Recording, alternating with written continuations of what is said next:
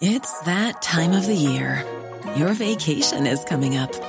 You can already hear the beach waves, feel the warm breeze, relax, and think about work. You really, really want it all to work out while you're away. Monday.com gives you and the team that peace of mind. When all work is on one platform and everyone's in sync, things just flow wherever you are. Tap the banner to go to Monday.com.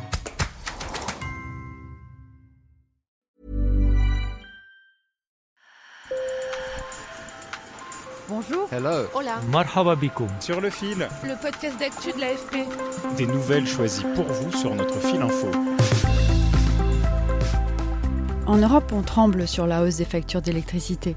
Mais il est des pays où, avant même de regarder la facture, on fixe d'abord son compteur, car il n'y a tout simplement pas de courant qui passe. C'est le cas du Liban, qui vit une crise économique si violente que les services publics se sont effondrés et que l'électricité ne fonctionne que quelques heures par jour. Mais nécessité faisant loi, de plus en plus de Libanais ont trouvé une parade, le recours à l'énergie solaire, alors je vous emmène dans un village des montagnes du nord du pays où la transition énergétique a commencé avec sur le terrain Aya Iskandarani et Dylan Collins.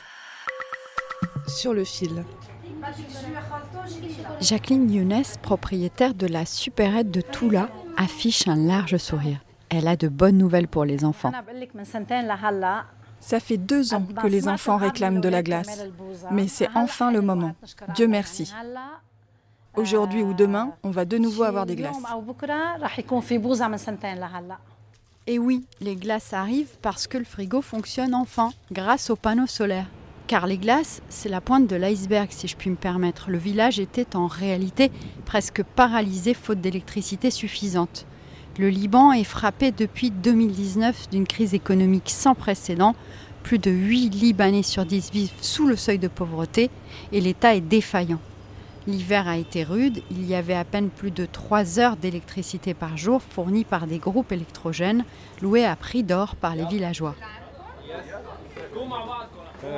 Avec des bénévoles, l'ingénieur Elie Gerej a pris les choses en main. Avec la situation actuelle au Liban, l'énergie solaire n'est plus une alternative, c'est une nécessité. Si nous n'avions pas installé de panneaux, le village n'aurait pas d'électricité.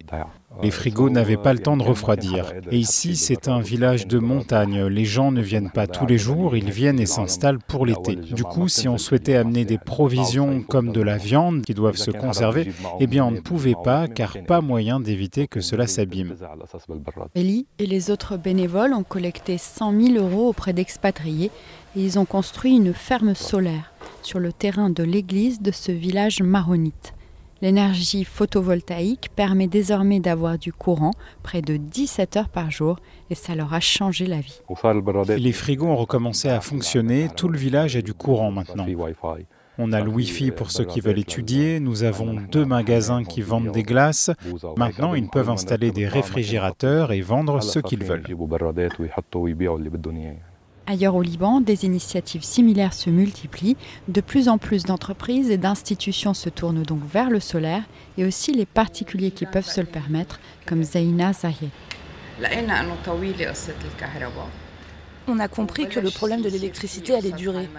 Se fournir en diesel est compliqué aussi. D'autant que les importations arrivent en retard.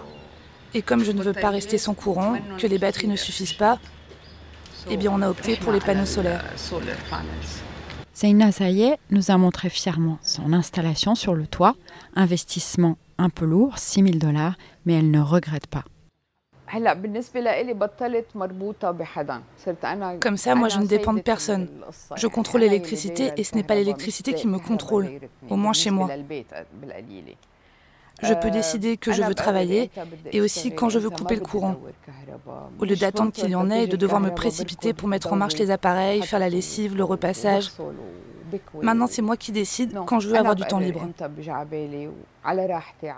L'utilité de cette énergie renouvelable pour lutter contre le réchauffement climatique n'est pas forcément la priorité, mais c'est faire d'une pierre deux coups. L'environnement, c'est la troisième ou quatrième raison pour laquelle les gens passent à l'énergie solaire. La première, c'est l'absence totale d'électricité. La deuxième, c'est le prix du diesel. La troisième, c'est les générateurs qui nous contrôlent. Et la quatrième, c'est l'environnement. Et cette année, neuf voisins l'ont rejointe en couvrant le toit de panneaux photovoltaïques. Seul hic, dans les villes comme Beyrouth, il n'y a pas toujours assez de place, et c'est la foire d'empoigne entre voisins. Et puis ce marché qui explose n'est pas vraiment encadré, et parfois le matériel est de piètre qualité. Sur le fil revient demain. Merci de nous avoir écoutés pour découvrir tous les jours des histoires comme celles que vous venez d'entendre qui racontent notre monde. Abonnez-vous et si vous aimez, mettez-nous plein d'étoiles dans votre application de podcast préférée sur Apple, Spotify, Amazon Music ou Deezer. À bientôt!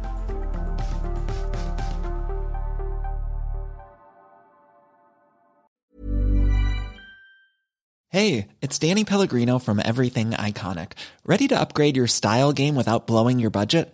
Check out Quince. They've got all the good stuff shirts and polos, activewear, and fine leather goods all at 50 to 80% less than other high-end brands.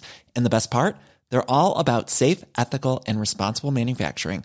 Get that luxury vibe without the luxury price tag. Hit up quince.com slash upgrade for free shipping and 365 day returns on your next order. That's quince.com slash upgrade.